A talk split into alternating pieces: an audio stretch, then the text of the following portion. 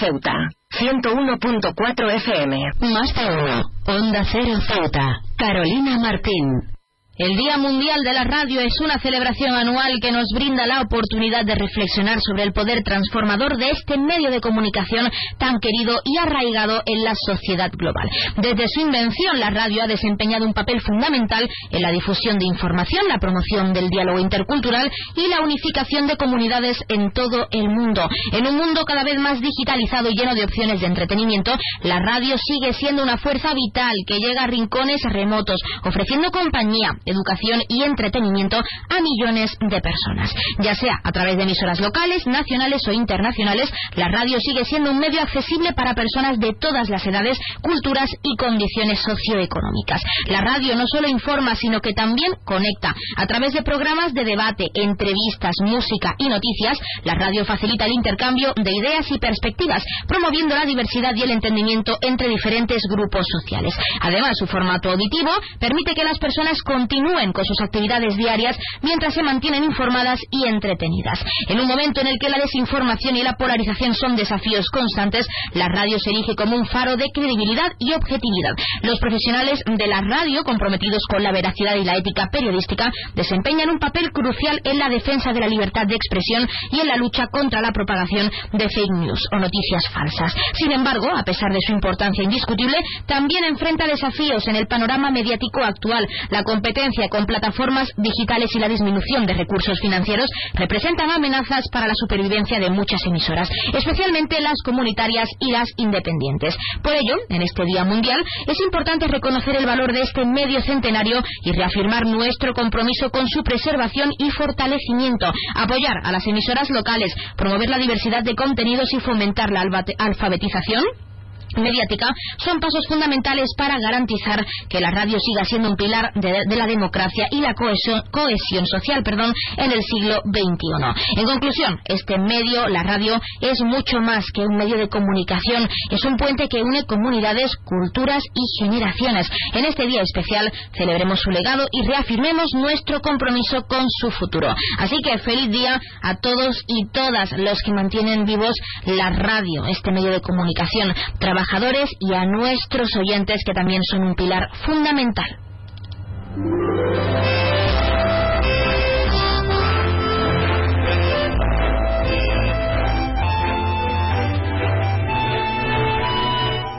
Buenas tardes, pues arrancamos el programa de este martes 13 de febrero. Lo hacemos hablando de la radio como medio atemporal y cercano en este Día Mundial. Tenemos mucho que celebrar y nosotros arrancamos ya con una nueva edición de nuestro programa Más de Uno Ceuta. Como siempre vamos a desconectar con un programa que viene cargado de temas interesantes y en un especial centrado en este día, por supuesto, que engloba este medio de comunicación tan especial.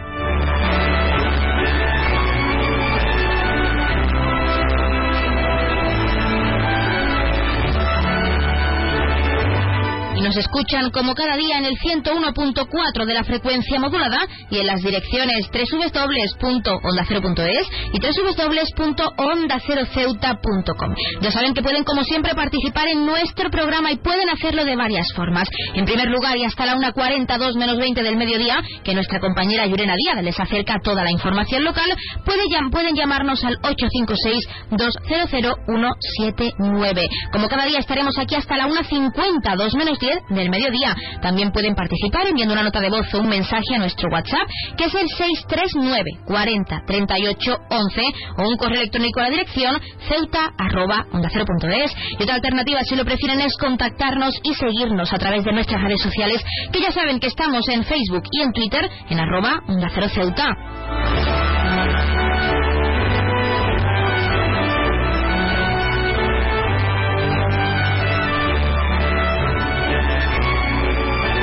Pueden contarnos qué es lo que más les gusta de este medio de comunicación, qué les gustaría volver a escuchar o incluso cómo piensan que ha evolucionado la radio a lo largo de los años. Ya saben que también pueden participar para felicitar a un ser querido que cumpla años, dedicarle una canción o incluso pedirnos su tema favorito para que suene durante unos minutos en nuestro espacio. Porque como siempre les decimos, queremos escucharles con nuevas canciones, géneros musicales, experiencias, anécdotas, recetas, lo que quieran contar ya saben que nuestra línea telefónica está abierta, disponible para que nos hagan partícipes de su vida diaria. Así que anímense.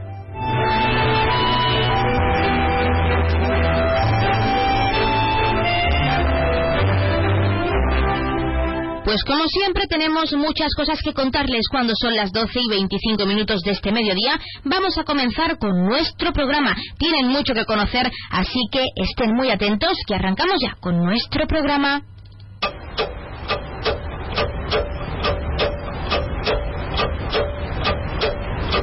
Arrancamos, como siempre, conociendo la última hora. SAT se pide la reclasificación profesional de enfermeras y fisioterapeutas. El sindicato en Ceuta critica que no se está realizando ningún esfuerzo, dicen, por desbloquear un problema que dificulta el desarrollo laboral.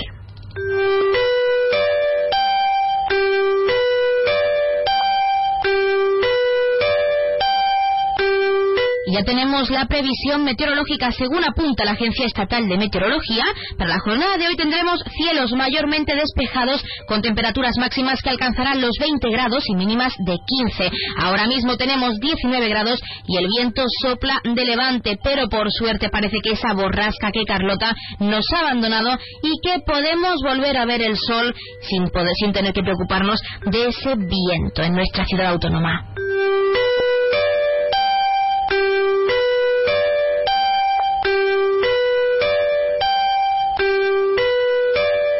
Como siempre también acercarles la noticia curiosa del día. La creadora de contenido, Claudia Pérez, vive actualmente en Shenzhen, una moderna ciudad situada en el sureste de China, conocida por las zonas comerciales. Pues ha publicado a través de TikTok, en su usuario, arroba un vídeo en el que muestra todo lo que puede hacer sin tener que salir del, edificio donde reside, como lo oyen. En la misma planta tenemos un spa y si no te gusta, no te preocupes, porque justo al lado tienes otro. Puedes elegir, ha explicado al inicio del vídeo que cuenta ya con casi 2 millones de reproducciones y más de 220.000 me gusta.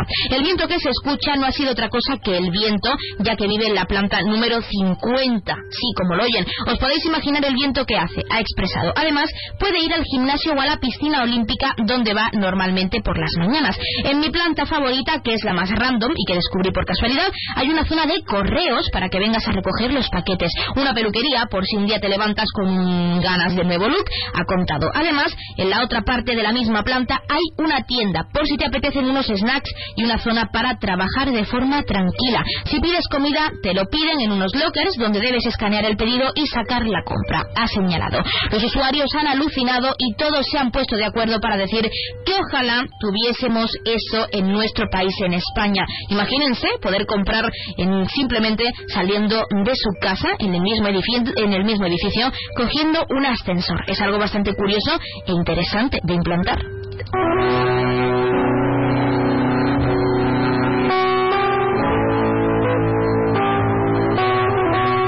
Pasamos a conocer la agenda cultural. Continúan a la venta las entradas para ver el próximo 17 de febrero a las 7 y media de la tarde en nuestro teatro auditorio el último proyecto escénico de la actriz y monologuista canaria Antonia San Juan. Entrevista con mi hija Marí, una crítica feroz hacia el patriarcado. Ya saben que pueden adquirir las entradas tanto de forma presencial en la taquilla del teatro como a través de la web www.ceuta.es por precios que oscilan entre los 3 y 10 euros en función también del lugar del teatro en el que se elijan dichas También recordarles que el Museo del Paseo del Rebellín acoge hasta el próximo 7 de abril la muestra Arqueología y Vida Cotidiana en la Almina de Ceuta, siglos XVIII y XIX. Se puede visitar en este caso de martes a sábado, de 10 a 2 y de 5 a 8 de la tarde y domingos y festivos de 11 de la mañana a 2 del mediodía.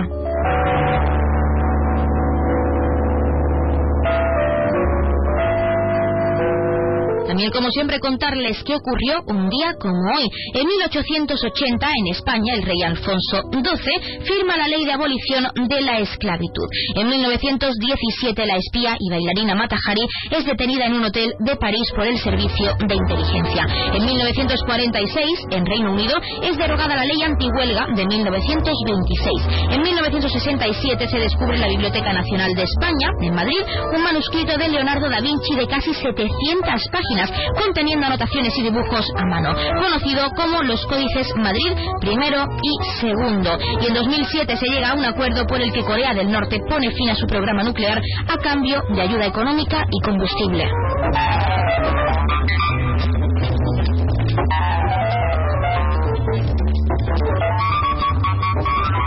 Como es costumbre, también queremos contarles qué le está ocurriendo esta semana a uno de nuestros signos del zodiaco. Hoy es el turno de Acuario. Acuario es normal que sientas como si te hubieran pasado 15 camiones por encima. Es normal que estés agotado y necesitas unas vacaciones en un lugar paradisíaco. Desde luego, todo esto es señal de que tienes que parar e invertir tu tiempo en lo que verdaderamente importa. Esta semana no te rindas ni te lo plantees siquiera porque tienes que seguir brillando como lo estás haciendo, Acuario. El camino es duro, nadie dijo que fuera fácil, pero a ti te gustan los retos, así que tómatelo como si esto lo fuera.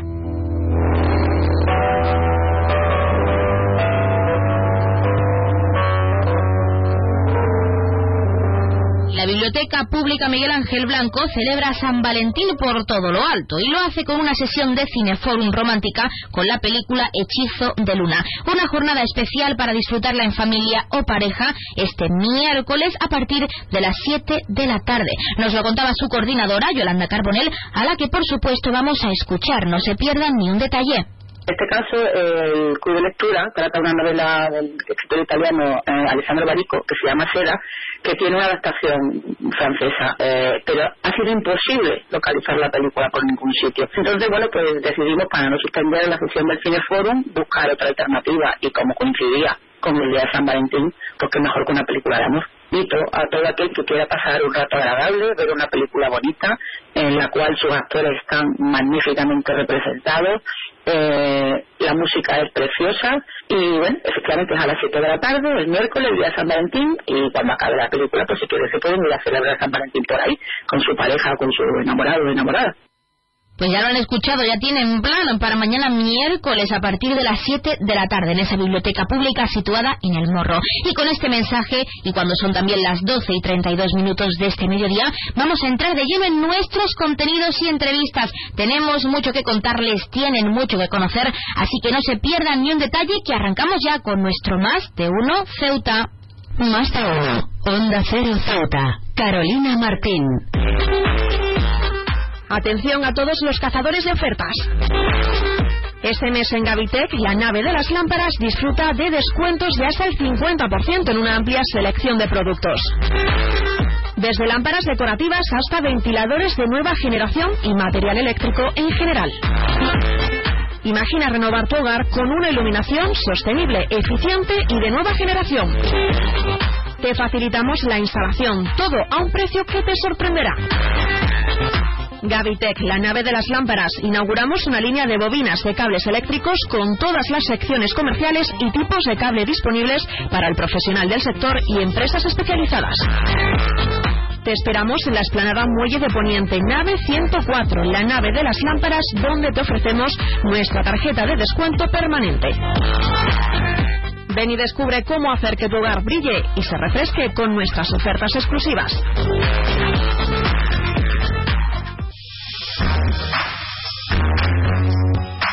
Aguas de Ceuta les recuerda a sus abonados que tienen a su disposición la oficina virtual donde podrán realizar múltiples gestiones, controlar sus facturas, consumos, realizar sugerencias o reclamaciones, modificar la domiciliación bancaria, activar o desactivar la recepción de sus facturas en formato papel.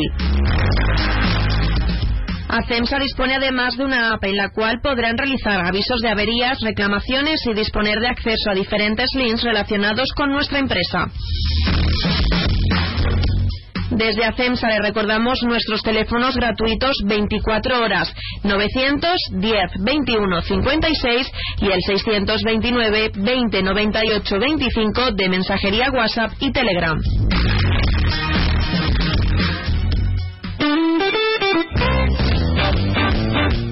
Mueco Ceuta, como siempre ofreciendo a nuestros clientes un buen servicio y buenos productos. Dormitorios juvenil y de matrimonio, baños, salones, sofás, cocinas, especialidad en armarios empotrados y vestidores al gusto del cliente.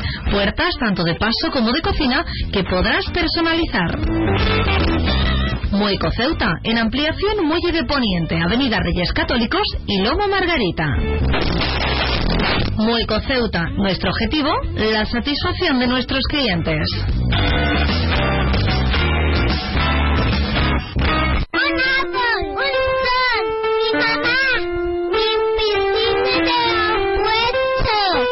Los impuestos son cosa de niños.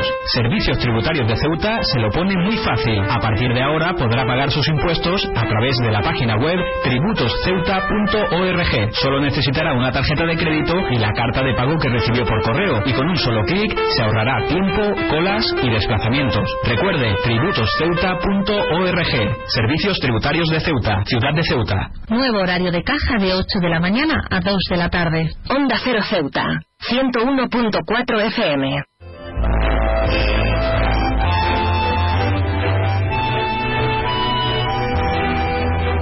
En este día de la radio es importante conocer en profundidad a aquellos que la mantienen viva. En este caso tenemos en nuestro estudio a uno de nuestros compañeros de medios, Antonio Martín, de Cadena Ser Ceuta. Antonio, muy buenas tardes y bienvenido a nuestro estudio. Hola, buenas tardes. ¿Qué tal? Bueno, primero háblanos de ti, que es lo más importante. ¿Por qué te interesaste por la radio, Antonio? Bueno, pues eh, esto, esto no se lo he contado a nadie. Yo empecé, bueno, empecé la radio. Eh, empecé a gustarme la radio sin saberlo, siendo muy pequeñito. Eh, además, eh, mi vida profesional comienza en esta, en esta misma casa, pero de pequeñito, no sé, tendría siete u ocho años, cuando era Radio Perla, iba, mis padres me, o mi padre me, me llevaba y, y, participaba, yo recuerdo, en una, especie de, tertulia o programa infantil que, que, que había. Y ya después, bueno, eh, esa fue mi primera experiencia con la radio y quizás sin saberlo, ahí, ahí nació todo, ¿no?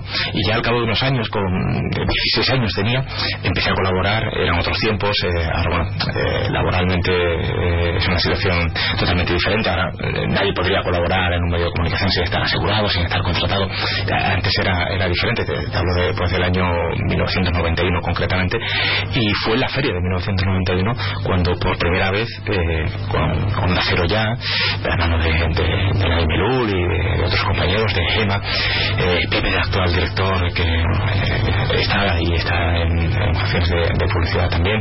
Y bueno empecé a colaborar y seguía con mis estudios y a la vez pues con, la radio. Hice en 1991 esa, esa primera feria formando parte de, de, de equipo recorriendo pues, diferentes puntos del recinto ferial. Y a partir de entonces bueno, no, no, recuerdo exactamente, exactamente, cómo pero empecé a colaborar eh, un programa de música los fines de semana poco a poco.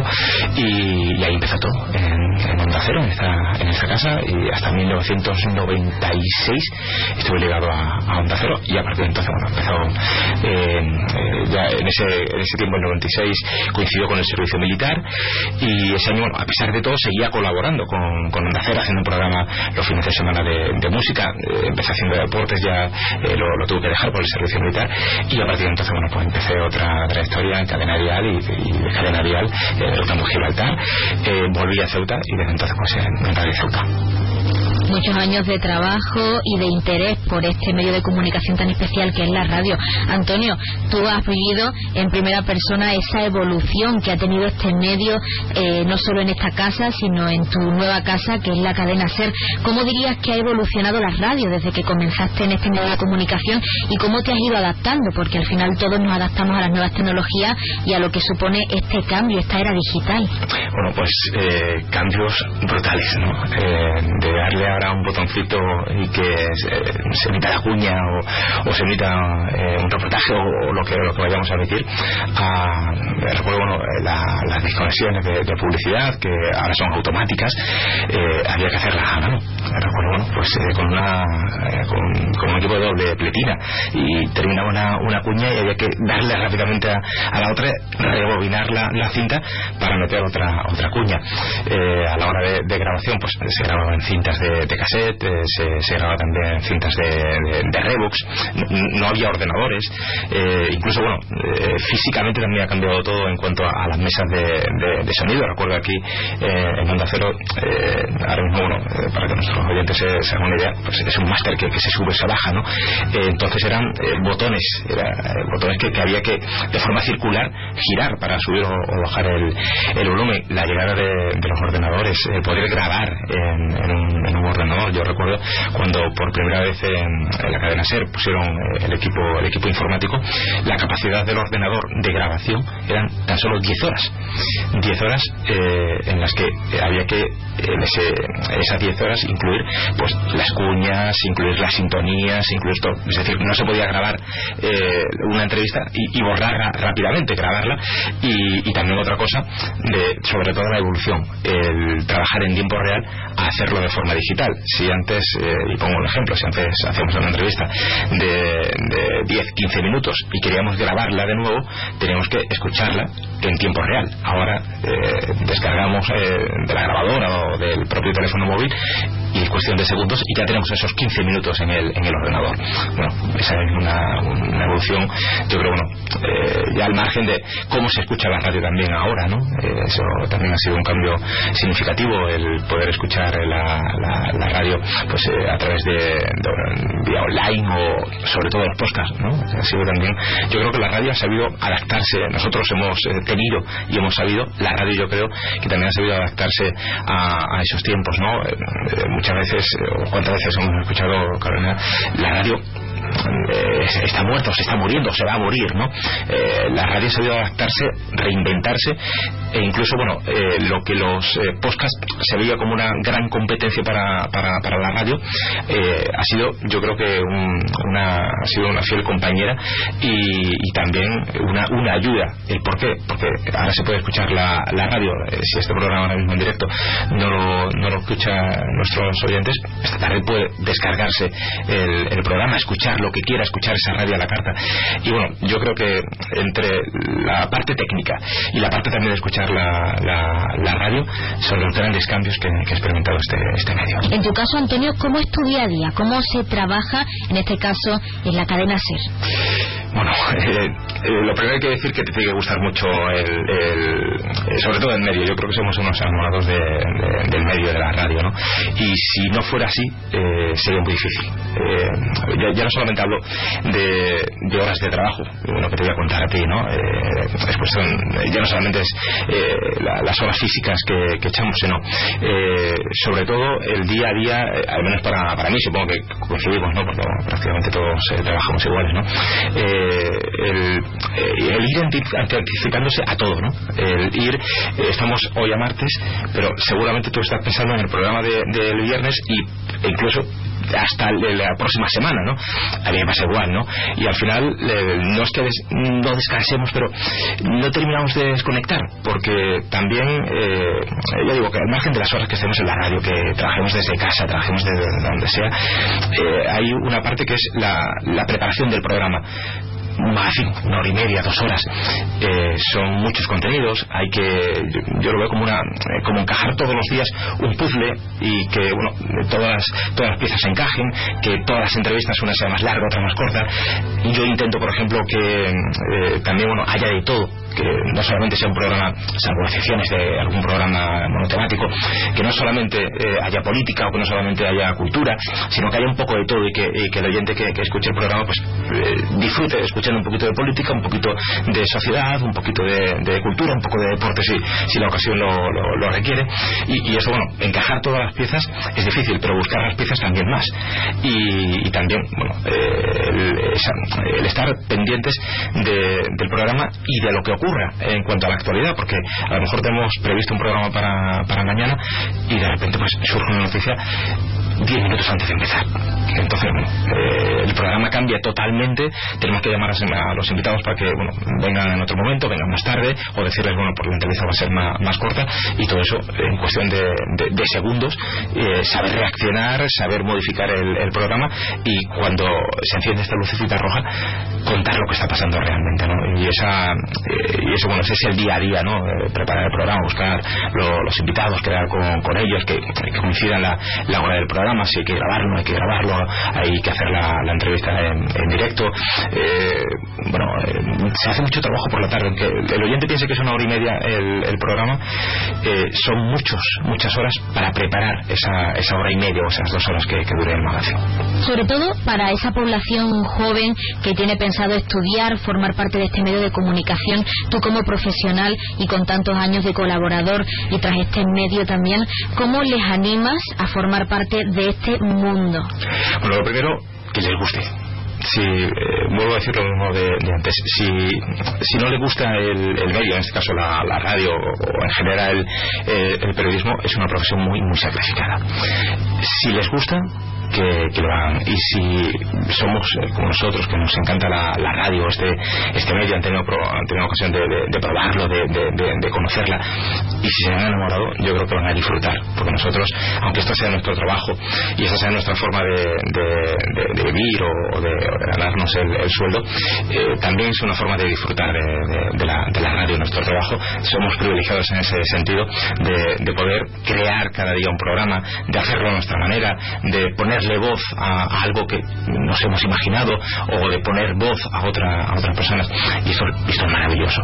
Así que si les gusta yo creo que no, no hace falta Carolina animarles porque eh, van, a, van a disfrutar eh, en cuanto a la, al, disfrute al disfrute de, la radio pero sobre todo a vivir la, la, radio desde, desde dentro a, vivir las noticias y, hacer un programa de, radio es una cosa maravillosa.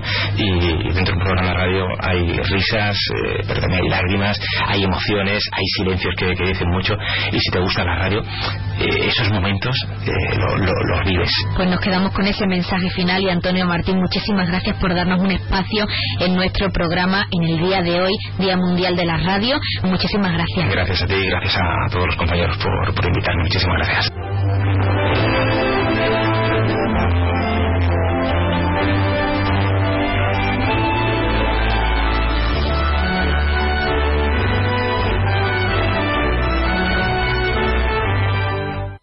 Más de uno. Onda Cero Ceuta. Carolina Martín. ¿Sabes qué hace más ilusión que un mini Con su olor a nuevo, su brillo de nuevo y su mira mi mini nuevo. Un concesionario nuevo lleno de minis nuevos. Ven a Mini Borras Motor, en Avenida España. Tu nuevo concesionario Mini en Ceuta. Con su olor a nuevo, su brillo nuevo. Si eres de los que se duermen con las noticias, Aquí, eso de despertar interés se nos da bien. Nos acompaña Pedro Sánchez. He tratado siempre de, cumplir con mi palabra. ¿Y por qué nos ha mentido tanto entonces, presidente? Señor Moya buenos días. ¿Está usted insinuando que la dirección de correos ha tenido algún interés en que no se repartieran a tiempo los votos por correo? Pocos se atreven a preguntar lo que todos queremos saber, pero en Onda Cero contamos con más de uno. Si escuchar lo mismo de siempre te cansa, despiértate con Alcina. Más de uno con Carlos Alcina. De lunes a viernes desde las 6 y siempre que quieras en la web y en la. Onda Cero, tu radio. ¿Ya has sentido la satisfacción de crear algo con tus propias manos? Big Protección y vestuario laboral, herramientas, electricidad, calefacción, ventilación, ladrillos, aislamiento, maderas y paneles, jardín, baños. Eres lo que haces. Map. La imaginación es libre. ¿Cuál es tu proyecto? Reparar, construir, fijar y montar, crear, sellar, especialidades. Bitmap, la tienda profesional de la construcción. Cementos y materiales de construcción en Ceuta, en Muelle Alfau. Teléfono 956 51 71 17. Bismarck. Tu hogar es un reflejo de tu personalidad. Onda Cero Ceuta. 101.4 FM.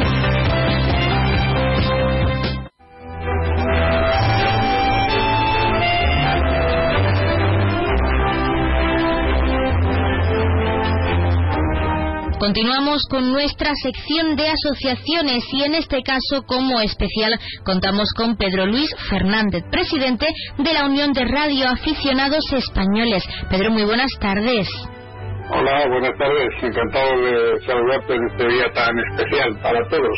Pues encantados de tenerte con nosotros en nuestro programa, en este especial en el Día Mundial de la Radio. Y queremos, en primer lugar, para quien no lo sepa, conoceros un poco más y preguntaros qué es la URE o la Unión de Radio Aficionados Españoles. Bueno, la Unión de Radios Españoles, eh, la URE es la asociación más importante de, de radioaficionados eh, a nivel eh, español en, España. Precisamente celebramos el próximo 1 de abril nuestro 75 aniversario.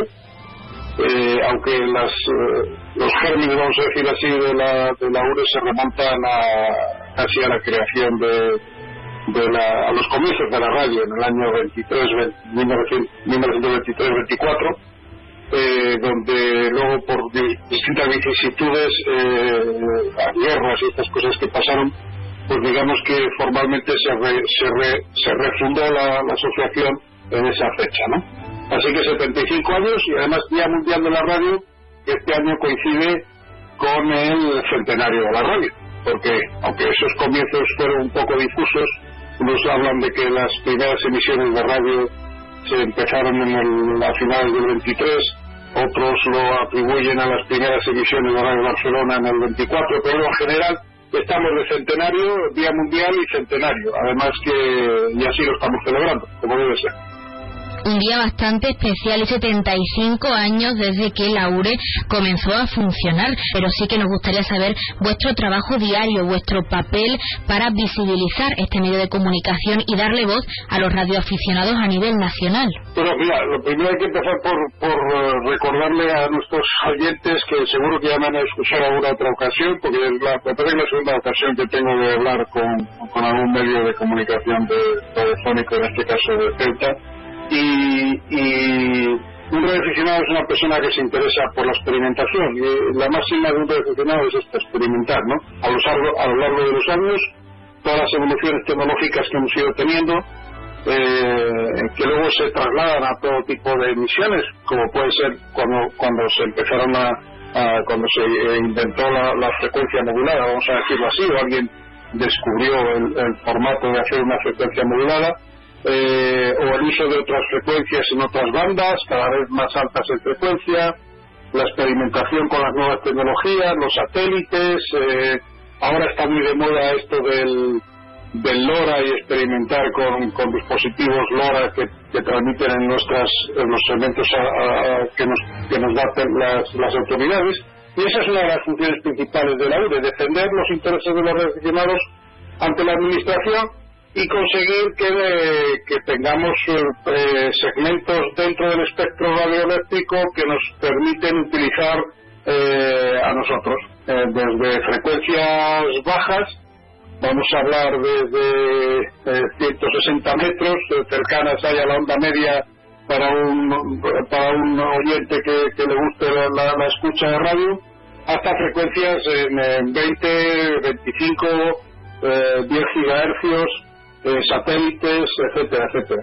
Entonces nosotros procuramos conseguir que las autoridades nos beneficien o, dicho de otra manera, nos protejan para poder seguir desarrollando esta actividad. Una actividad, como digo yo, centenaria, pero que sigue a la vanguardia de las telecomunicaciones. La, comunicación es, una, es, un concepto muy importante y las nuevas tecnologías eh, apoyan aún más este concepto. Pedro, hablando de hecho de las nuevas tecnologías, porque como tú mismo nos has comentado, la radio ha evolucionado, las nuevas tecnologías mandan en la sociedad actual. ¿Cómo se ha adaptado desde tu punto de vista como presidente de la URE este medio de comunicación tan importante a esas nuevas tecnologías, al Internet, a las páginas web? Bueno, pues mira, eh, lo primero que nos distingue a nosotros o nos diferencia de, un móvil, por ejemplo, que podría ser lo que un chico joven enseguida le lleva el pensamiento cuando habla de comunicarse, efectivamente comunicarse para un joven es muy fácil, ¿no? Coge su teléfono, abre su WhatsApp, su Telegram e instantáneamente está comunicado con, con cualquier amigo que tenga en cualquier punto del planeta, ¿no? Pero no puede hablar con un astronauta de la estación espacial mandándole un WhatsApp, necesita una emisora de radio y si por alguna circunstancia no funcionan las redes estructuradas, pues se queda sin WhatsApp, ¿no? Se le cayó el WhatsApp, esto que pasa a veces, se, la gente se vuelve loca. Y nosotros no dependemos de esto. Una, una, yo siempre utilizo una definición, ¿no? Un radioaficionado es alguien que es capaz de comunicarse con otros por sus propios medios. Esto es lo que nos da vigencia hoy con las nuevas tecnologías y con otras. Nosotros lo que hacemos es aprovecharnos de esas nuevas tecnologías Y aprovechando esas nuevas tecnologías, pues hoy tenemos modos de transmisión que utilizan eh, redes que nos permiten hacer transmisiones digitales, que nos permiten en casos de necesidad, de emergencia, de catástrofes, enviar mensajes eh, vía satélite, porque nosotros tenemos satélites también. Incluso ahora, gracias a, a la Asociación de Aficionados de Qatar, pues tenemos un satélite geoestacionario. Es decir, lo cual ya significa que, es la, sencillez máxima para una comunicación de este estilo, ¿no? 36.000 kilómetros de altura y con una pequeña potencia y una pequeña parábola tú te puedes comunicar con toda el área de cobertura que tenga el satélite, ¿no? Y, además tenemos otros satélites que van, van orbitando por la, por la por el exterior de la Tierra en distintas órbitas y que los aficionados pues utilizamos, ¿no? Entonces, esas nuevas tecnologías nos permiten mejorar en lo que se refiere a la experimentación y a la comunicación, pero sin dejar de lado lo que viene siendo eh, la causa fundamental de nuestra razón de ser. Y es que un radioaficionado tiene una antena, fabrica una antena, tiene un, aparato de radio, busca un sistema de energía, una batería, y ya tenemos un punto de comunicación que nos permite establecer esa comunicación con cualquier parte del planeta. Y por eso todavía no se descartan sistemas que aparentemente alguien podría pensar que son obsoletos y nada más lejos de la realidad. Pedro, pues para finalizar, y es lo más importante, sobre todo para esos jóvenes que están estudiando, tienen pensado estudiar, ¿por qué les animas tú, como radioaficionado, como presidente de la URE, a seguir confiando en este medio, a dar el paso para formar parte de los que mantenemos viva la radio? Bueno, mira, eh, la radioafición es una actividad que, que puede aglutinar a cualquier tipo de gente. Me refiero con cualquier perfil de conocimiento, ¿no? Médico, ingeniero, un trabajador normal de cualquier otra actividad, ¿vale? Pero si hablamos de los jóvenes, quizás efectivamente hoy en día lo que mejor puede atraer a un joven es si un joven se, se decanta por estudiar eh, ciencia, ¿no? Por estudiar tecnología, por estudiar una ingeniería. Y en ese aspecto la experimentación y el mundo que se le abre, siendo además redeficionado, no se le da a otra cuestión. El ejemplo que he puesto antes del LoRa que seguramente también parte de la gente no sabrá lo que es, pero se, un chaval o un estudiante de, ingeniería seguramente sí. Yo siempre resumo una frase para terminar. El mejor hobby científico que se puede desarrollar hoy en día es la radioficción. Te permite explorar un mundo de posibilidades de comunicación que serían impensables para una persona normal por mucha nueva tecnología que tenga en sus manos. Pues Pedro Luis Fernández, nos quedamos con esa frase final que al final lo que pretende es seguir visibilizando este medio de comunicación en este día tan especial y queremos agradecer que nos hayas dado unos minutos en nuestra sección de asociaciones y en nuestro programa para hablarnos de Laure, de vuestro trabajo diario y de la importancia de seguir confiando en la radio. Muchísimas gracias. Bueno, pues gracias a ti y no he citado una cosa que es importante y es que yo soy Eco Alfa 1 Yankee Oscar. EA 1 Yankee Oscar es mi indicativo, es lo que me define y ahí en Ceuta tenemos un buen equipo de radioaficionados, un buen equipo de gente que seguramente mucha gente ve por la calle eh, cada día y que eh, ayudan a los demás eh, utilizando estos medios que tenemos nosotros, la radio y la televisión. Viva la radio, viva el centenario viva nuestro 75 aniversario y disfrutemos todo de, de lo que nos une, que es la pasión por la radio y por comunicarnos. Gracias a vosotros por acordaros de ello.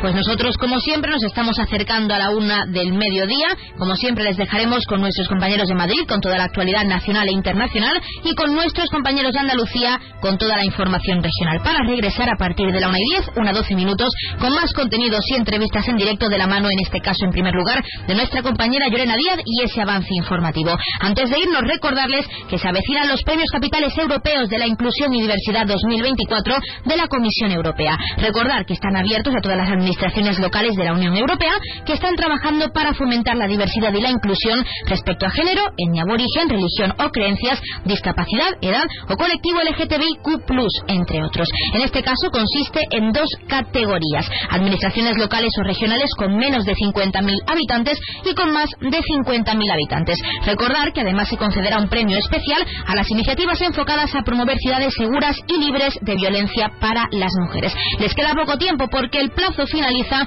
este 15 de febrero, así que aún pueden participar. Anímense y háganlo. Ahora sí les dejamos con nuestros compañeros. Regresamos enseguida.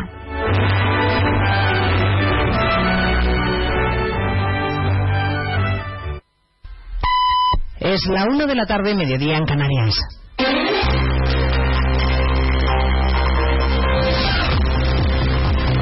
Noticias en Onda Cero. Buenas tardes, avanzamos a esta hora algunos de los asuntos de los que hablaremos con detalle a partir de las dos en Noticias Mediodía en esta Jornada Mundial de la Radio que celebramos con todos ustedes de la mejor manera posible, que es contándoles la actualidad que hoy pasa, por ejemplo, por las declaraciones del fiscal general del Estado en más de uno. Álvaro García Ortiz ha confesado que el Ministerio del Interior no comunicó en su momento a la Fiscalía el desmantelamiento de la unidad de élite de la Guardia Civil en la lucha contra el narcotráfico y que solo cooperando con las fuerzas y cuerpos de seguridad del Estado se consigue consigue una buena cadena para perseguir el delito, especialmente cuando las competencias están transferidas y no siempre se dispone de los mismos medios. La dispersión de competencias de las comunidades autónomas en materia de justicia perjudica mucho a una institución centralizada como somos la propia Fiscalía. Esa pretensión es la que tenemos, ser uno, ser uno solamente. Tenemos que luchar ahora, pues a lo mejor como está haciendo el Ministerio de Sanidad, en recuperar de alguna manera competencias para ser más eficientes. Y escucharemos a partir de las dos el desgarrador testimonio de la madre de uno de los dos guardias civiles asesinados por los narcotraficantes. Francisca, la madre de Miguel Ángel, rota de dolor, ha enviado un mensaje de voz a Espejo Público. Me moriré con esta pena que me han quitado a mi niño, a mi niño del alma, que me lo han robado, haciendo su trabajo, que no es lo que más le gustaba. Quien sea madre se puede imaginar el dolor y la pena tan grande que llevo dentro y que me va a acompañar el resto de mi vida. No la han dejado cumplir su sueño. Solo llevaba tres meses en ese destino y estaba muy contento, mucho. El ministro Marlaska ha participado hoy en la reunión del Consejo de Ministros. Ya dijo ayer que no va a dimitir y que no asumirá en primera persona la responsabilidad de la muerte de los dos guardias civiles en Barbate. Acaba de empezar en la Moncloa la rueda de prensa posterior a la reunión del gabinete que hoy ha aprobado otra vez los objetivos de déficit y también el nombramiento de la exministra Carmen Calvo como presidenta del Consejo de Estado. Una muestra más para la número dos del Partido Popular, Cucán Amarra, de que Sánchez ya ni siquiera oculta que quiere controlar las instituciones. Denunciamos nuevamente la colonización de las instituciones por Pedro Sánchez. Una colonización todavía más grave después del fallo del Tribunal Supremo anulando el nombramiento de un miembro de su Consejo de Ministros. El ministro de Agricultura vuelve a convocar a las organizaciones agrarias el jueves que viene para abordar la crisis del campo que lleva estos días a inundar las calles de tractores y de marchas reivindicativas. Con el epicentro hoy en el puerto de Tarragona y en Mercabarna, donde empiezan a dispersarse ya los camiones en Andalucía. Los agricultores se preparan para cortar mañana los accesos a Sevilla. La intención es bloquear la ciudad. Redacción Juancho Fontán. A las 10 de la mañana cortarán junto a agricultores de Huelva, Córdoba y Cádiz la AP4 y la Nacional Cuarta Sevilla-Cádiz, la A49 Sevilla-Huelva, la A92 Sevilla-Málaga, la A4 Sevilla-Madrid y la A66 Sevilla-Mérida. Según Ramón García, presidente de COAC Sevilla, tienen permiso hasta las 2 de la tarde, pero esta protesta se puede alargar. Vamos a cortar los cinco puntos, es decir, las cinco arterias principales que entran y salen de Sevilla. Quiere decir que Sevilla va a quedar incomunicada, pero no sabemos a qué hora vamos a terminar. Aseguran que van a seguir con estas concentraciones hasta que consigan un compromiso formal del ministro de Agricultura, Luis Planas, para que cambie la política agraria común. 700.000 pequeñas y medianas empresas cerraron el año pasado con pérdidas, es la conclusión del barómetro de los gestores administrativos, que refleja también que 600.000 pequeños negocios dicen tener serios problemas de liquidez, Caridad García. Sí, una de cada cuatro pymes registró caída en su facturación en 2023 y un 26% aumentó su endeudamiento durante ese ejercicio. De cara a este año, el 34% de los Gestores pronostica que las cosas van a ir mejor, aunque advierten de que una de cada cinco empresas está en peligro. El presidente del Colegio de Gestores, Fernando Santiago, hace un llamamiento para salvar estos negocios. Debemos de centrarnos en proponer soluciones para ese porcentaje de negocios que no levanta cabeza, porque si desaparecen, muchos trabajadores van a ir al paro. Según este barómetro, apenas un 13% de las empresas encuestadas ha pedido dinero de los fondos europeos, la mayoría para el kit digital y en el 76% de los casos con respuesta afirmativa. Y les contaremos además a partir de las dos la respuesta irada que Israel ha dado a Josep Borrell por haberle pedido a Estados Unidos que deje de venderle armas al gobierno israelí. Y además estaremos en Moscú para contarles la decisión inédita que ha tomado el presidente ruso, que considera que su justicia es transfronteriza, porque ha decidido poner en busca y captura a la primera ministra de Estonia y al ministro de Cultura de Lituania, entre otros. Putin entiende que con la destrucción de monumentos soviéticos, estos dos representantes políticos de Estonia y Lituania han cometido un acto hostil contra Rusia. Pues de todo ello hablamos en 55 minutos, cuando resumamos la actualidad de este Día Mundial de la Radio, martes 13 de febrero. Elena Gijón, a las 2, Noticias Mediodía.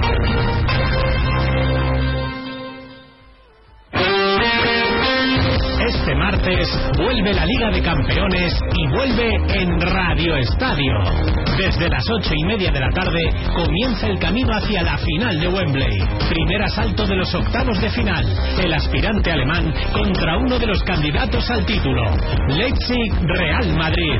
Este martes regresa la emoción de la Champions a Radio Estadio. Con Edu García. Te mereces esta radio. Onda Cero, tu radio.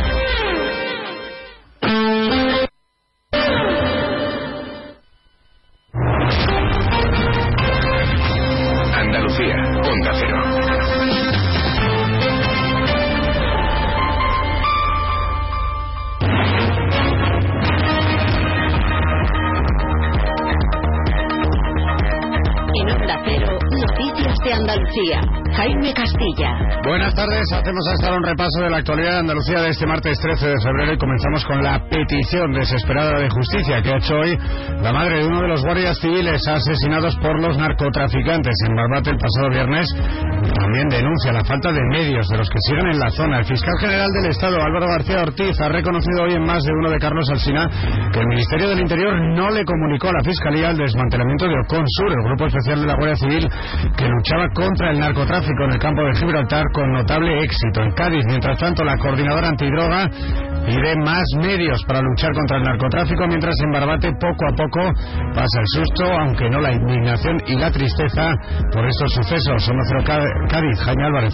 Sí, Barbate vuelve poco a poco a la calma, pero reina el sentimiento de rabia. Los detenidos por el asesinato ya duermen en la cárcel de Puerto 2 y ahora el ayuntamiento de Barbate va a iniciar una ofensiva institucional donde va a exigir un plan de singularidad para el municipio donde se reclamen las inversiones no solo en seguridad, sino socioeducativas. Otra petición al gobierno central es la que llega desde Ceuta, donde los servicios de atención a menores inmigrantes no acompañados están desbordados tras llegar 150 de ellos en el último mes. Onda Cero Ceuta, Irene Díaz.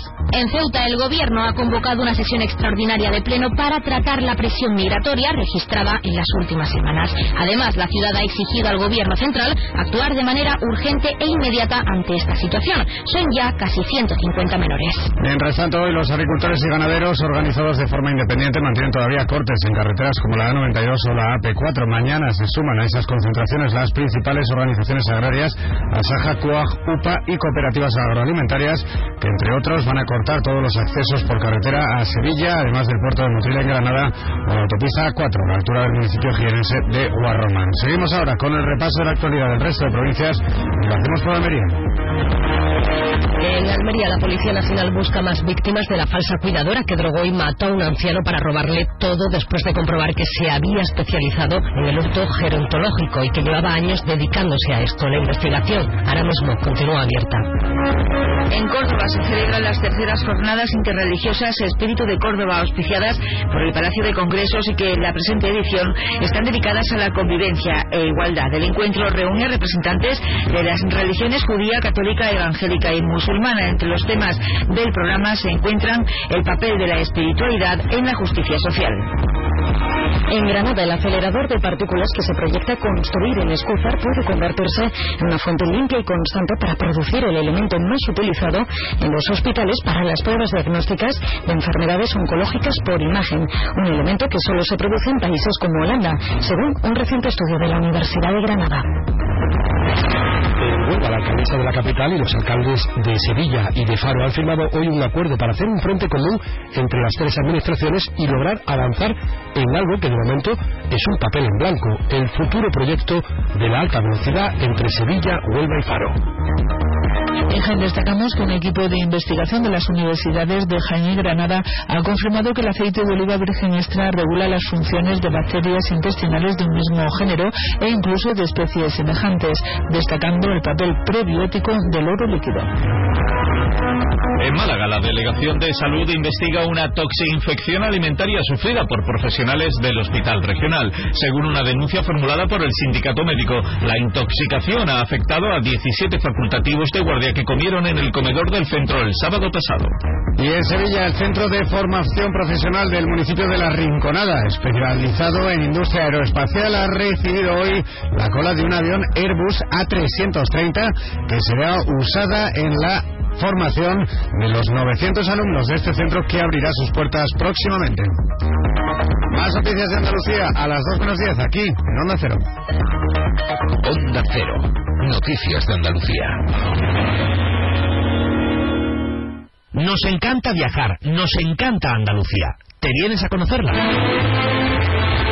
Iniciamos nuestro viaje cada miércoles a las dos y media de la tarde y recorremos Andalucía contigo. Gente Viajera Andalucía, un programa de turismo, actualidad, gastronomía, tradiciones y buen humor en Cero. Con la colaboración de la Consejería de Turismo, Cultura y Deporte de la Junta de Andalucía. Te mereces esta radio. Onda Cero, tu radio.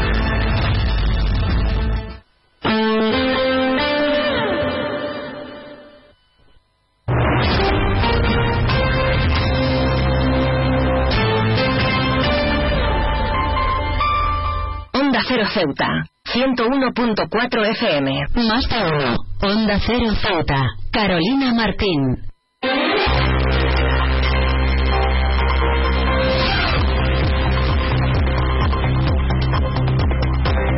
Pues como siempre retomamos la segunda parte de nuestro Más de Uno Ceuta y como es costumbre lo hacemos de la mano de nuestra compañera Yurina Díaz, que como es costumbre también está preparada en nuestro estudio para acercarnos ese avance informativo de cara a toda la información local que se está cocinando para acercarle a nuestros oyentes en directo a partir de la 1.40, 2 menos 20 del mediodía. Pero vamos a darle paso ya. Yurina Díaz, muy buenas tardes. ¿Qué nos tienes que contaros? Muy buenas tardes, pues hacemos referencia a lo que le contábamos ayer y es que los presidentes de Andalucía, Ceuta y Melilla, Juanma Moreno, Juan Vivas y Juan José Imbroda, tal y como estaba previsto, iban a reunirse en Sevilla para firmar el protocolo de cooperación y colaboración con el gobierno andaluz y las ciudades autónomas. Sin embargo, las protestas de los agricultores a lo largo del país hicieron imposible la llegada del presidente de la ciudad, Juan Vivas, a Sevilla para firmar precisamente este protocolo con Andalucía. Bien, pues el portavoz del gobierno, Alejandro Ramírez, ha valorado que ese protocolo de colaboración, a pesar de no celebrarse la firma del documento y estar pendientes a una nueva, fe a una nueva fecha, la puesta en marcha de este convenio, según lo descrito por Ramírez, es una oportunidad para el desarrollo de la ciudad. Hablaremos más extensamente en nuestro informativo sobre la valoración que hace la propia ciudad, aunque por parte de Vox, que se ha pronunciado sobre esta cuestión, considera que este protocolo de actuación entre los gobiernos es más humo. Y es que el presidente de la formación, Juan Sergio Redondo, advierte de que, el, de que este acuerdo eh, desde el 2006 se ha firmado por parte del Partido Popular de Ceuta y Melilla y Andalucía sin que se haya repercutido en beneficio de los ceutíes. Y en otro orden de asuntos, también contarles que se ha celebrado el Consejo de Gobierno de este martes y donde el portavoz del Gobierno, Alejandro Ramírez, ha trasladado que ante la situación preocupante que asume la ciudad en la actualidad ante la llegada constante de inmigrantes al litoral ceutí, el presidente de la ciudad, Juan Vivas, ha enviado una carta al presidente del Gobierno, Pedro Sánchez, para establecer un encuentro Y es que en este escrito Vivas ha solicitado varias cuestiones que son competencia del Estado, como la derogación del sistema de bonificaciones a la seguridad social y la acción urgente para poder abordar la situación de presión migratoria que asume Ceuta.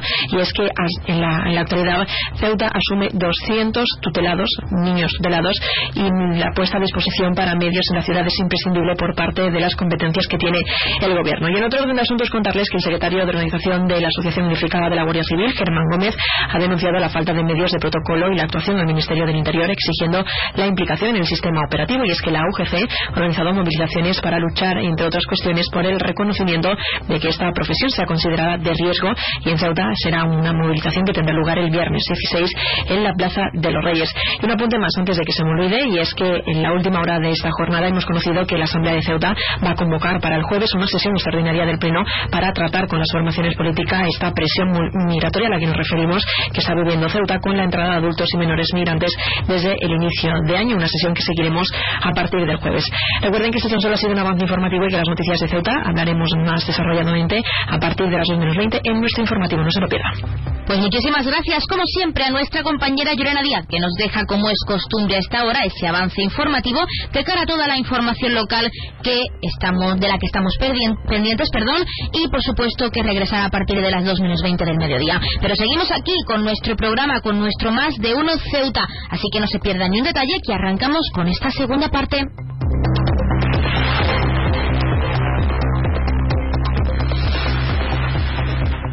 Más de uno. Onda Cero Ceuta. Carolina Martín. Onda Agraria, agricultura, pesca, ganadería, mercados. Aquí empezamos Onda Agraria, una hora recorriendo con todos vosotros el campo español. Resolver consultas, dudas de ámbito legal o ámbito administrativo que nos envían los oyentes. Cuéntenos un poquito qué es aceituna, cómo se traduce luego en el aceite, qué tipo de aceite nos da. La voz del campo. Para los amantes de la cerveza, la posibilidad de que no haya lúpulo, pues hace que se nos pongan los pelos de punta. Cuéntanos ya a nuestros oyentes, la climatología, es una de las Onda Agraria, Pablo Rodríguez Pinilla y Soledad de Juan. Sábados y domingos a las 6 de la mañana. Y siempre que quieras, en la web y en la app de Onda Cero. Te mereces esta radio. Onda Cero, tu radio. Clínica Septen, Centro de Reconocimiento de Conductores. Promoción especial, reconocimiento médico para obtención por primera vez de permisos de conducción, antes 25 euros y ahora 15 euros. Foto incluida. Estamos por las mañanas y por las tardes. Horario de lunes a jueves de 14 a 21 horas y martes, miércoles y viernes de 8 a 15 horas. Teléfono 856 20 14 46.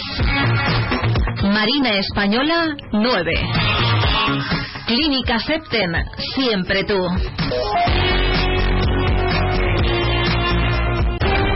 Onda Cero Ceuta. 101.4 FM.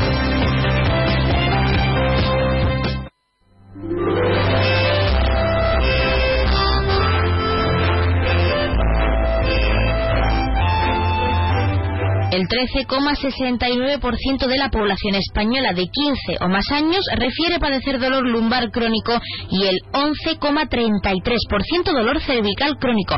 Y para saber cómo prevenirlo y cómo surge, por supuesto, tenemos en nuestra sección de salud al doctor Julio Maset de CINFA. Julio Maset, muy buenas tardes. Muy buenas tardes. Tenemos que hablar de esos datos porque son bastante preocupantes, sobre todo en la población joven. ¿Cuáles son las causas de ese dolor lumbar y cervical, de esos datos tan altos en cuanto a ese, a ese 13% y 11%? Bueno, la verdad es que sí que es preocupante, porque además son datos a partir de los 15 años, que ya con, con 15 años o 16 tengas un dolor crónico de, de, espalda, pues es un poco duro. Las causas principales son las malas posturas, es decir, eh, hemos ido aprendiendo poco a poco hábitos de higiene, lavarnos las manos, eh, cómo, cómo trabajar con la comida, etcétera, pero no todavía parece que no nos cala eh, la postura. No solamente la postura sentados, estudiando, trabajando, además ahora con el teletrabajo esto se ha agudizado mucho más, sino también la postura levantar pesos al dormir o, al, o incluso pues al andar. Por lo tanto, creo que todavía falta un poquito de comunicación y un poquito de ejemplo también de los padres a los hijos de coger una buena, una buena postura. Hablamos de causas, pero también es importante hablar de síntomas, porque esos dolores pueden volverse crónicos si no los tratamos e identificamos a tiempo. ¿Cómo podemos identificar o cómo podemos notar que tenemos un dolor cervical o un dolor lumbar? Bueno, es, muy habitual. Primero, el primer síntoma suele ser el dolor o la molestia. Esa sensación muchas veces de contractura en la zona de los hombros, en, el cuello y, en la espalda. En, ese llevarnos las manos a la zona de los riñones, ¿no? Porque cuando hacemos pues algún movimiento, eso es, lo más habitual. También pueden ser síntomas en muchas ocasiones, ya quizás con un poquito más de tiempo, un poquito más de edad, incluso pues por, por eh, desviaciones cervicales de la columna, pues sensaciones de mareo, sensación de de que al girar la cabeza pues se nos va un poquito se nos va un poquito la vista. O en la espalda por ejemplo también puede tener como consecuencia dolores que irradian a las piernas. No nos olvidemos que la columna vertebral es la es la protección de todos los nervios que parten del cerebro y llegan a, nuestro cuerpo. Por lo tanto cualquier alteración de la columna puede tener repercusión. Incluso en columna cervical a veces podemos notar hormigueo en las manos o sensación de adormecimiento. Así que hay que cuidarlo Exacto, porque de hecho en ocasiones, la mayoría de ocasiones, sobre todo los jóvenes, como decimos, de 15 o más años, no lo tienen en cuenta o incluso no se tratan porque piensan que es algo pasajero. Pero ¿cómo puede afectar la mala higiene postural a nuestro cuerpo? Bueno, es lo que pasa, ¿no? Cuando se es joven, pues se tiene muchísimo más flexibilidad y uno se recupera mucho más rápido. Por lo tanto, da la sensación de que, bueno, esto es pasajero y, y soy joven, soy flexible. Bueno, pues eso es cierto, pero con el tiempo se pueden producir desviaciones en la columna, las curvaturas normales de, la columna del cuello y de la espalda se pueden exagerar o se pueden producir desviaciones hacia el lateral eh, que, no son que no son habituales y esto es lo que al final conlleva pues todas esas eh, contracturas, adormecimientos, incluso mareos y luego los dolores crónicos que pueden llegar a ser muy incapacitantes. Es decir, eh, todos en algún momento de nuestra vida, sobre todo cuando tenemos cierta edad, pues hemos sufrido esa famosa lumbalgia, ¿no? Que hace que, que bueno, pues que estemos, que no, casi que no nos podemos mover, incluso en ocasiones, pues que hay que guardar cama eh, porque, porque es imposible casi el movimiento. Y todas estas cosas son prevenibles con esta higiene postural. Además, algo que no tenemos en cuenta también, o que hacemos de forma inconsciente, mejor dicho, es el, por supuesto, andar encorvado o sentarnos encorvados, que como hemos dicho son algunas de las causas de ese dolor lumbar y cervical. Pero lo hacemos de manera inconsciente, así que ¿cómo podemos identificar que tenemos mala postura o cómo podemos corregirla? Bueno, yo creo que, lo acabas de definir muy bien. Muchas veces andamos encorvados, no nos damos cuenta, no, no somos conscientes de nuestra postura y es algo que deberíamos hacer. Muchas veces vamos por la calle y vamos mirando al suelo, eh, con lo cual estamos forzando los, la, curvatura cervical, o, lo hacemos con los hombros muy echados hacia adelante. ¿Y cuántas veces no andamos pues unos tramos largos y de repente nos damos cuenta que nos molesta un poquito la espalda, ¿no? Eso es porque no somos conscientes de nuestra postura. El, empezando por, como has comentado, por el cómo andamos. Hay que andar con la cabeza alta, erguida, aunque parezca que nos hemos tragado una escoba al principio, pero no es así.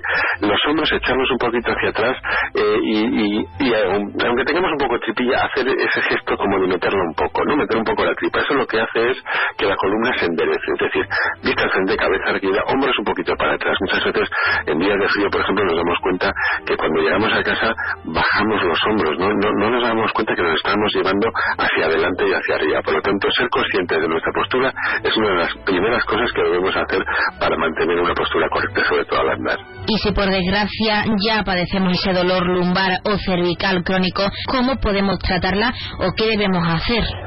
Bueno, normalmente cuando se tiene dolor, la primera cosa que nos viene a la cabeza es, pues voy a tomar un antiinflamatorio, voy a tomar un analgésico, ¿no?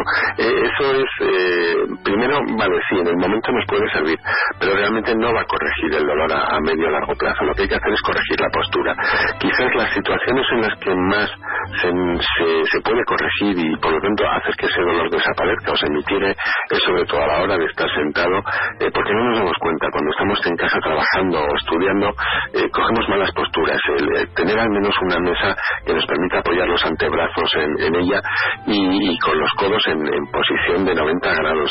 A veces no tenemos una silla que nos de estas de oficina o ergonómicas, pero sí que podemos buscar en casa esa silla que al sentarnos nos permita hacer esto. Y luego también que, nuestra espalda se pegue bien a la silla, al respaldo de la silla, ¿no? Si nos forzamos a mantener un poquito esa postura, también lo podemos hacer en el sueño, intentar dormir de medio lado, en posición fetal, que es la más adecuada de todas, y si dormimos boca arriba, pues utilizar una almohada un poquito más delgada. Con esto iremos corrigiendo esas pequeñas desviaciones de la columna, que lo que hará es que ese vaya desapareciendo poco a poco y no nos vuelva a incordiar. Para finalizar y en relación a lo que acabamos de comentar, ¿algún otro consejo para mantener una buena higiene postural? Bueno, yo creo que hay, hay tres consejos muy rápidos. Uno en el coche, que a veces no nos damos cuenta, coger una postura adecuada en el coche, es decir, eh, poner el asiento de forma que las rodillas queden ligeramente flexionadas, los brazos también, y la espalda bien apoyada en el respaldo. Otro que, creo que también es, es, importante al cargar peso, que son cuando aparecen esas famosas contracturas en la espalda, no lo hagamos encorvándonos y cogiendo el peso y levantándolo con la espalda, sino hacer como una sentadilla, es decir, eh, flexionar las rodillas, coger el peso y luego al levantar hacerlo con las piernas y yo creo que es también muy importante, muy importante evitar el sedentarismo. la columna vertebral se mantiene en su sitio por una musculatura paravertebral que son dos cordones de músculos, uno a cada lado de la columna y eh, fortalecerlos mediante pues ejercicio físico quizás el mejor de todo sea la natación, pero bueno, también nos puede servir gimnasia o incluso andar con esa postura erguida, son formas de mantener nuestra columna estable y por lo tanto evitar estas, estas eh, dolores de espalda que tanto afectan a la población. Pues nos quedamos con esos consejos para mantener una buena higiene postural y doctor Julio Macernos, como siempre agradecemos la participación en nuestra sección de salud y en nuestro programa para hablarnos de esos dolores cervicales y lumbares que pueden volverse crónicos y que por supuesto debemos prevenir lo antes posible. Muchísimas gracias. Muchísimas gracias a ti.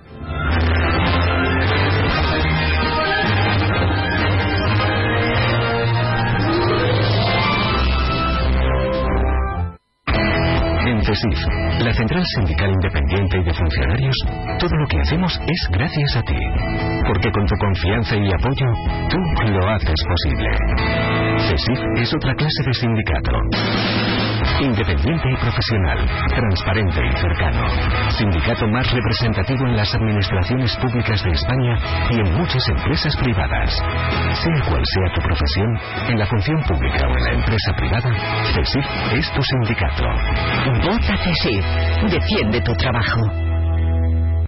Pues como siempre han escuchado las palabras del sindicato CECID, de uno de nuestros colaboradores, y como siempre ya tenemos al otro lado de la línea esa asamblea territorial de Cruz Roja con ese sorteo en directo, como es costumbre en nuestro programa. Así que vamos a darles paso ya. Asamblea Territorial de Cruz Roja, muy buenas tardes. Buenas tardes. A continuación ofrecemos el sorteo correspondiente al día de hoy, 13 de febrero. Cuando se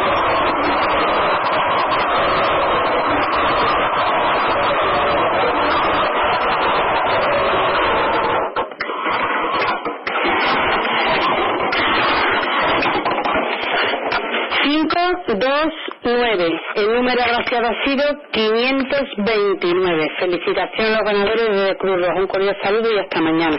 Pues hasta mañana la Asamblea Territorial de Cruz Roja y como siempre muchísimas gracias por ofrecernos ese sorteo en directo en nuestro programa y para todos nuestros oyentes, a los que por supuesto también les damos la enhorabuena a todos los premiados y premiadas que como cada día esperamos hayan recibido esa gran noticia con nosotros y que no hayan sido pocos, sobre todo en este día tan especial que es el Día Mundial de la Radio. Recordarles el número agraciado de hoy que ha sido el 529 529 popularmente conocido como San Pedro 529 San Pedro. Y ahora sí, pasamos a conocer los números de interés. Ya saben que el 112 es para emergencias, 016 lucha contra el maltrato, el 900 018 018 para el acoso escolar y el 024 el teléfono de atención a conductas suicidas. Y si quieren contratar un servicio de taxi, ya saben que en nuestra hermosa ciudad en Ceuta contamos con dos empresas. Autotaxi con el 856 925 225 y también tenemos radiotaxi con tres números de teléfono 956 51 50 5406,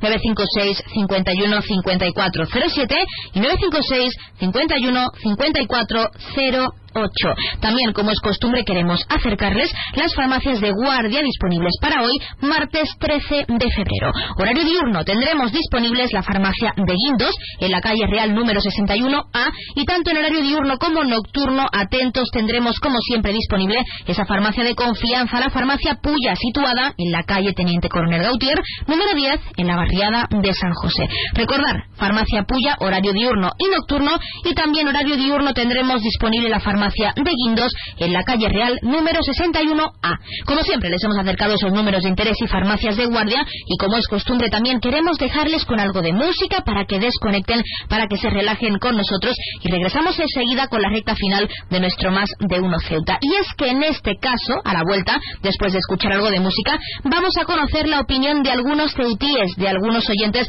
que han querido participar con nosotros y contarnos su experiencia, qué supone para ellos la radio, por qué es importante este medio de comunicación y, por supuesto, qué escuchaban hace bastante tiempo. Ellos nos lo contaban y vamos a escucharles a la vuelta. No se vayan, que regresamos enseguida.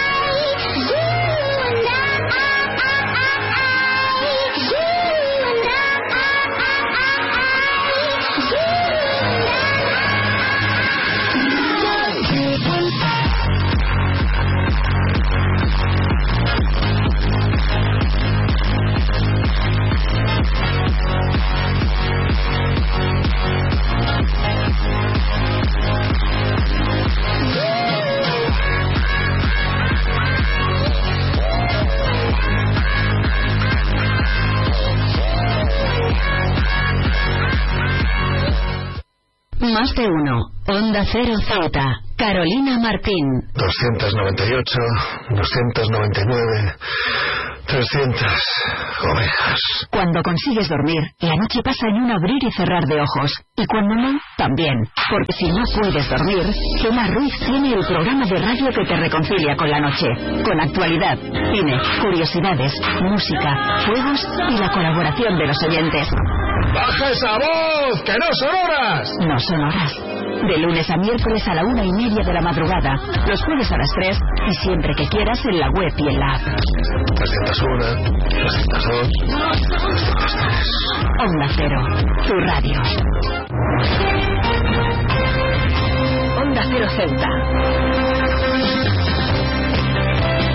101.4 FM.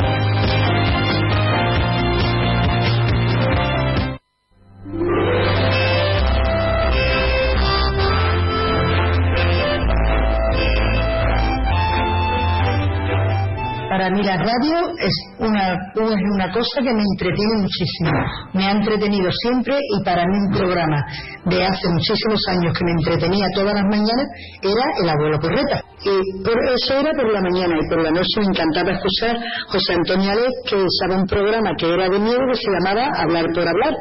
Soy una señora de 75 años y os voy a dar mi opinión sobre la radio. Pues para mí la radio es una cosa muy fundamental en la vida de cualquier persona. Como ya sabéis, en la edad que dicho, yo en mi niñez no había televisión, hasta que ya nací una persona más, más mayor. Entonces, con la radio, pues todas las personas pues nos distraíamos escuchando toda la programación que había. Yo recuerdo que en Radio Celta había un programa que ponían dedicación para las personas que cumplían años, cuando se casaban, cuando las niñas hacían la comunión. Y eso, pues la verdad que nos distraía mucho porque se tiraban horas y horas dedicando canciones a toda aquella persona que cumplía años, se casaba y hacía su primera comunión de todas las enfermedades. Y eso pues me gustaba mucho y nos distraía. También por la noche me gustaba mucho escuchar el programa de Radio. También había programación en la radio que creo que deberían de volver, que le han quitado la idea a muchas personas de quitarse la vida. Porque había muchos, entrevistas y personas que llevan en programas que hacían de hablar a esas personas para arrancarle el por qué se querían quitar la vida. Y daban su opinión y los convencía de que la vida es muy bonita y que no se debía hacer eso. Y gracias a las radios, muchas personas hoy siguen con. Y nunca debía de haber de quitarse la radio. La radio es una, cosa en la vida de que siempre se debe escuchar. Porque no solamente la, la televisión te distrae, la radio hay a veces cosas que te la dicen con más verdad que la televisión. Hay programas muy bonitos, pero también hay programas que ya no existen y tenían que ponerlos. Así que yo doy mi opinión sobre las radios. Nunca debe de faltar una radio en cada vivienda. Porque las canciones que te ponen en la radio no las vemos en la televisión. Y cosas de estas así. Yo doy mi opinión como una persona que ya soy mayor la convivencia de haber visto y oído en la radio muchas cosas que hoy ya no se ven. Así que deberían de poner cosas que ya no existen. Como también antes las novelas que hoy son series en la televisión, pues se hacían en las radios. En Radio Gibraltar está una novela cuando yo era pequeña que se llamaba Llamo en Canarias y este tenía todo el pueblo, todo el pueblo enganchado escuchado por el radio y como esa muchísimas más novelas como Llamo Canarias, como Simplemente María, como Mamá Rosa y cosas así. Para mí la radio nunca, nunca debe de, desaparecer. Yo doy mi opinión. Así que la radio siempre, siempre debe estar en nuestros hogares y en nuestra vida. Para mí la radio significa mucho porque desde siempre, al no tener televisores hace ya cincuenta y tantos años, pues escuchaba mucho la radio, además la radio te entretiene bastante, eh, lo, vive en, directo todo, ¿no? No es como la televisión que te ponen muchos programas que, que está todo esto estudiado, la radio no y me gusta mucho escuchar las noticias, eh, los documentales que hablaban sobre las cosas que ocurrían en otros sitios, eh, muchas cosas, y unos programas de radio muy buenos que yo recuerdo yo de los años 90 que se llamaba De aquí al alba era de madrugada se llamaba. También recuerdo cuando ya era más pequeño, de, era la, la, saga de los porretas, que era bastante antiguo, el programa muy bueno, era de serie, eh, escuchaba bastante más. También luego había aquí una emisora aquí que hablaba de disco dedicado sabe que era bastante bien, que la gente llamaba y hablaba, se veía una canción para una boda, un bautizo, una comunión, y la verdad que me trae muchos recuerdos, pero sigo diciendo que la radio es mucho mejor que la televisión. De verdad. Me pongo la radio y escucho las noticias, el tiempo, lo que está pasando en España, en todo lo que pasa por ahí, porque es verdad que la tele la vemos y vemos las noticias, pero es mejor cerrar los ojos y escuchar porque es lamentable con todo lo que está pasando. Pero me encanta la radio porque para mí es algo que me entretiene de noche, de madrugada. Y los programas que me encantaba antes, que había muchísimos, era hablar por hablar. Me encantaba escucharlo. También he, también he escuchado mucho a Carmen Lavenza en Canal Sur, a Carmen Borja, también. Tenían unas voces que te, te, me, eran tan dulces que me encantaba escucharlas.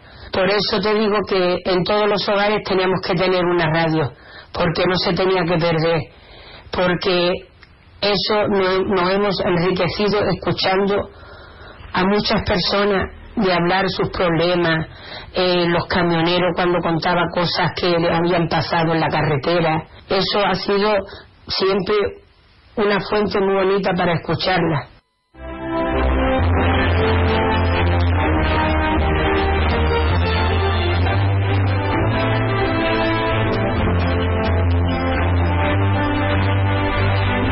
Escuchado a esos oyentes que nos contaban qué programas les gustaba escuchar en la radio y por qué creen que este medio de comunicación es tan importante. Nos quedamos con esos mensajes tan emotivos y antes de despedirnos queremos también acercarles un par de curiosidades de este medio de comunicación en este día tan especial. En primer lugar, y por si no lo sabían, Lee de Forest, junto con sus compañeros, es visto como el padre de la radiodifusión. Aprovechando que fue a pasar su luna de miel a París en 1908, se tomó un descanso y subió al monumento más famoso de Francia, la Torre Eiffel. Desde allí transmitió una selección de música a los suburbios parisinos y se convirtió en el primer DJ de radio. También emitió el primer boletín de noticias de radio, convirtiéndose en un verdadero pionero. Siete años más tarde, concretamente en 1915, De Forest realizó una sesión de comunicación de radio entre la ciudad estadounidense de Arlington, Virginia y París, ubicando un receptor en la punta de la Torre Eiffel para recibir la señal. Nos quedamos con esta curiosidad porque tenemos que dejarles hasta aquí nuestro más de uno Ceuta de hoy.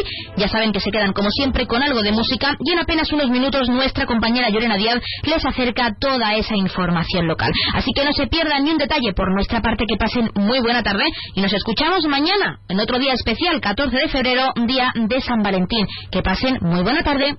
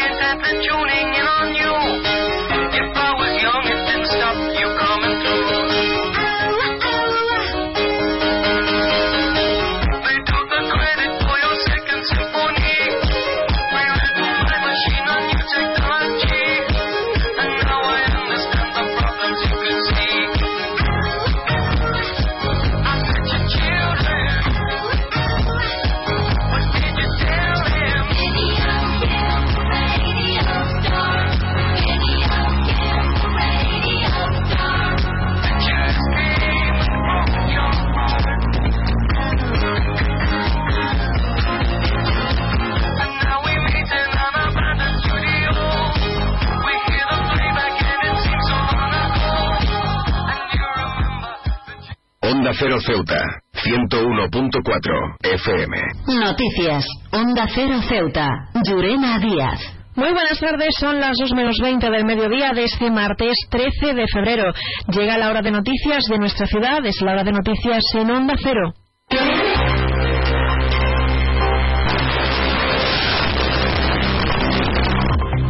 Comenzamos, como siempre, nuestro informativo conociendo la previsión meteorológica. Según apunta la Agencia Estatal de Meteorología, para la jornada de hoy tendremos cielos parcialmente despejados, temperaturas máximas que alcanzarán los 21 grados y mínimas de 16. Ahora mismo tenemos 20 grados y el viento en la ciudad sopla de levante. Servicios informativos en Onda Cero Ceuta. Pues entramos de lleno en nuestros contenidos y hacemos alusión a una noticia que contábamos ayer y es que los presidentes de Andalucía, Ceuta y Melilla, Juanma Moreno, Juan Vivas y Juan José Imbroda, tal y como estaba previsto, iban a firmar en Sevilla el protocolo de cooperación y colaboración que el gobierno andaluz y que las ciudades autónomas suscribieron en abril del 2019. Sin embargo, las protestas de los agricultores a lo largo del país hicieron imposible la llegada del presidente de la ciudad, Juan Vivas, a Sevilla para la firma de este protocolo con Andalucía.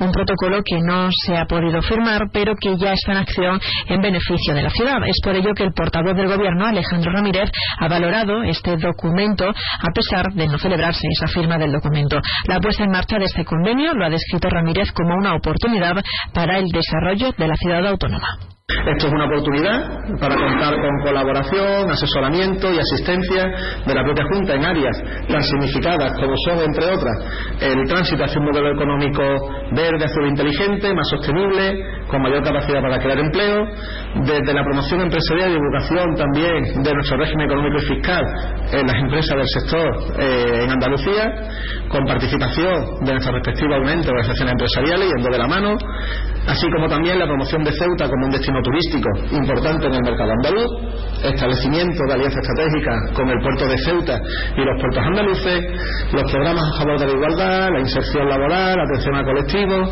salud pública. Sobre esta cuestión se ha pronunciado Vox que considera que este protocolo de actuación entre los gobiernos es más humo. El presidente de la formación, Juan Sergio Redondo, advierte de que desde 2006 están firmados estos convenios entre el Partido Popular de Ceuta, Melilla y Andalucía sin que haya repercutido en el beneficio de los ceutíes, ha dicho. Y ahora, cinco años después, volvemos a lo mismo, esta vez en Sevilla. Un convenio que nunca llega, como no llegó Vivas a Sevilla. Parece una premonición de lo que va a suponer ese acuerdo. Mucho artificio, mucha nota en los medios para que al final se quede en nada. Vivas ha convertido Ceuta en una ciudad atascada, colapsada, sin futuro, sin capacidad para el desarrollo, con un presupuesto desorbitado que no redunda en absoluto en el beneficio de todos los ceutíes. Y este protocolo es una más de las mentiras de Juan Vivas que apoya estas mentiras en ese ciudadano de Ceuta que en su indolencia le importa muy poco el presente o el futuro de la ciudad.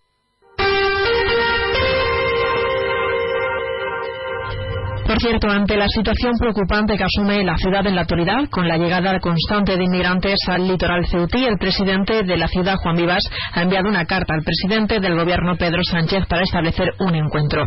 En este escrito, Vivas ha solicitado varias cuestiones que son de competencia del Estado, como la derogación del sistema de las bonificaciones a la seguridad social y la acción urgente para abordar la situación de la presión migratoria que asume Ceuta en la actualidad, así como la puesta a disposición de medios para Ceuta.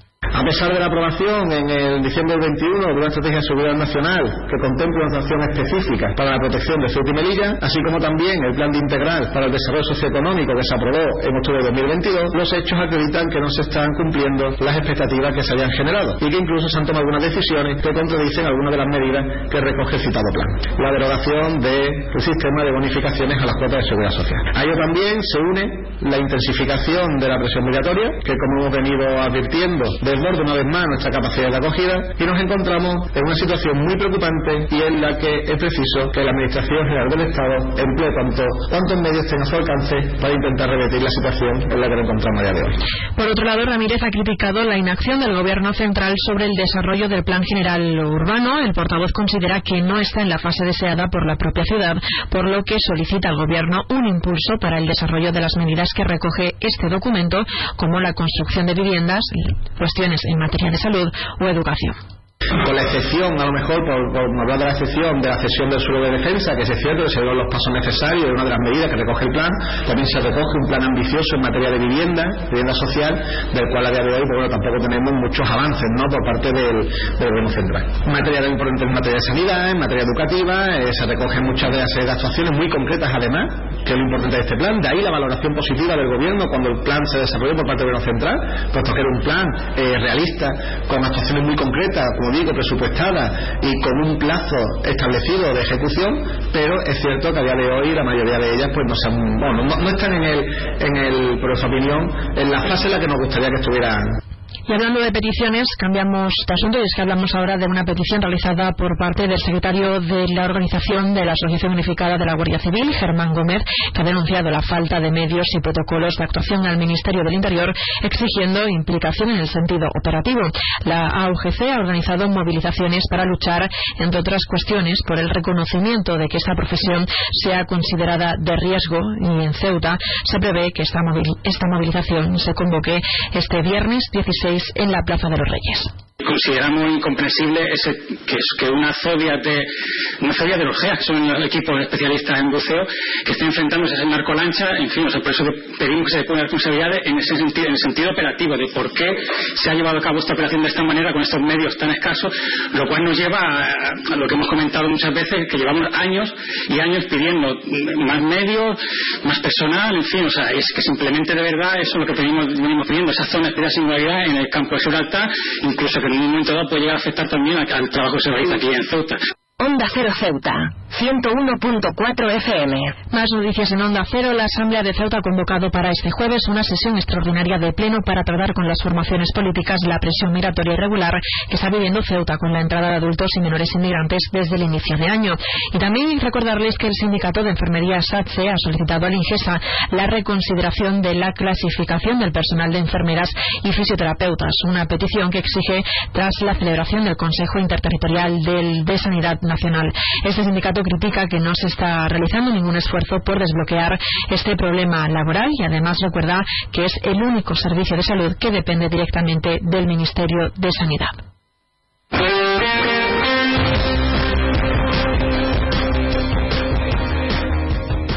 Y pasamos a hablar de la información deportiva. Les contamos que ya se ha presentado la decimonovena edición de la Carrera de la Mujer, que se va a celebrar el próximo día 10 de marzo, con salida desde las murallas reales. Los ingresos del evento serán donados íntegramente a la Asociación Española contra el Cáncer y a la Asociación de Mujeres Mastectomizadas. Las camisetas tendrán un coste solidario de 8 euros.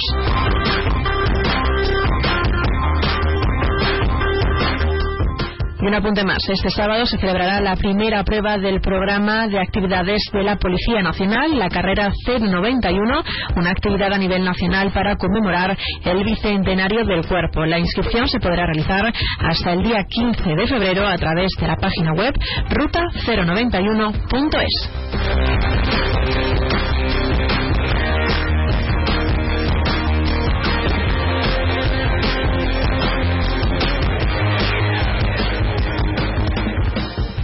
Noticias. Onda Cero Ceuta. Llurena Díaz.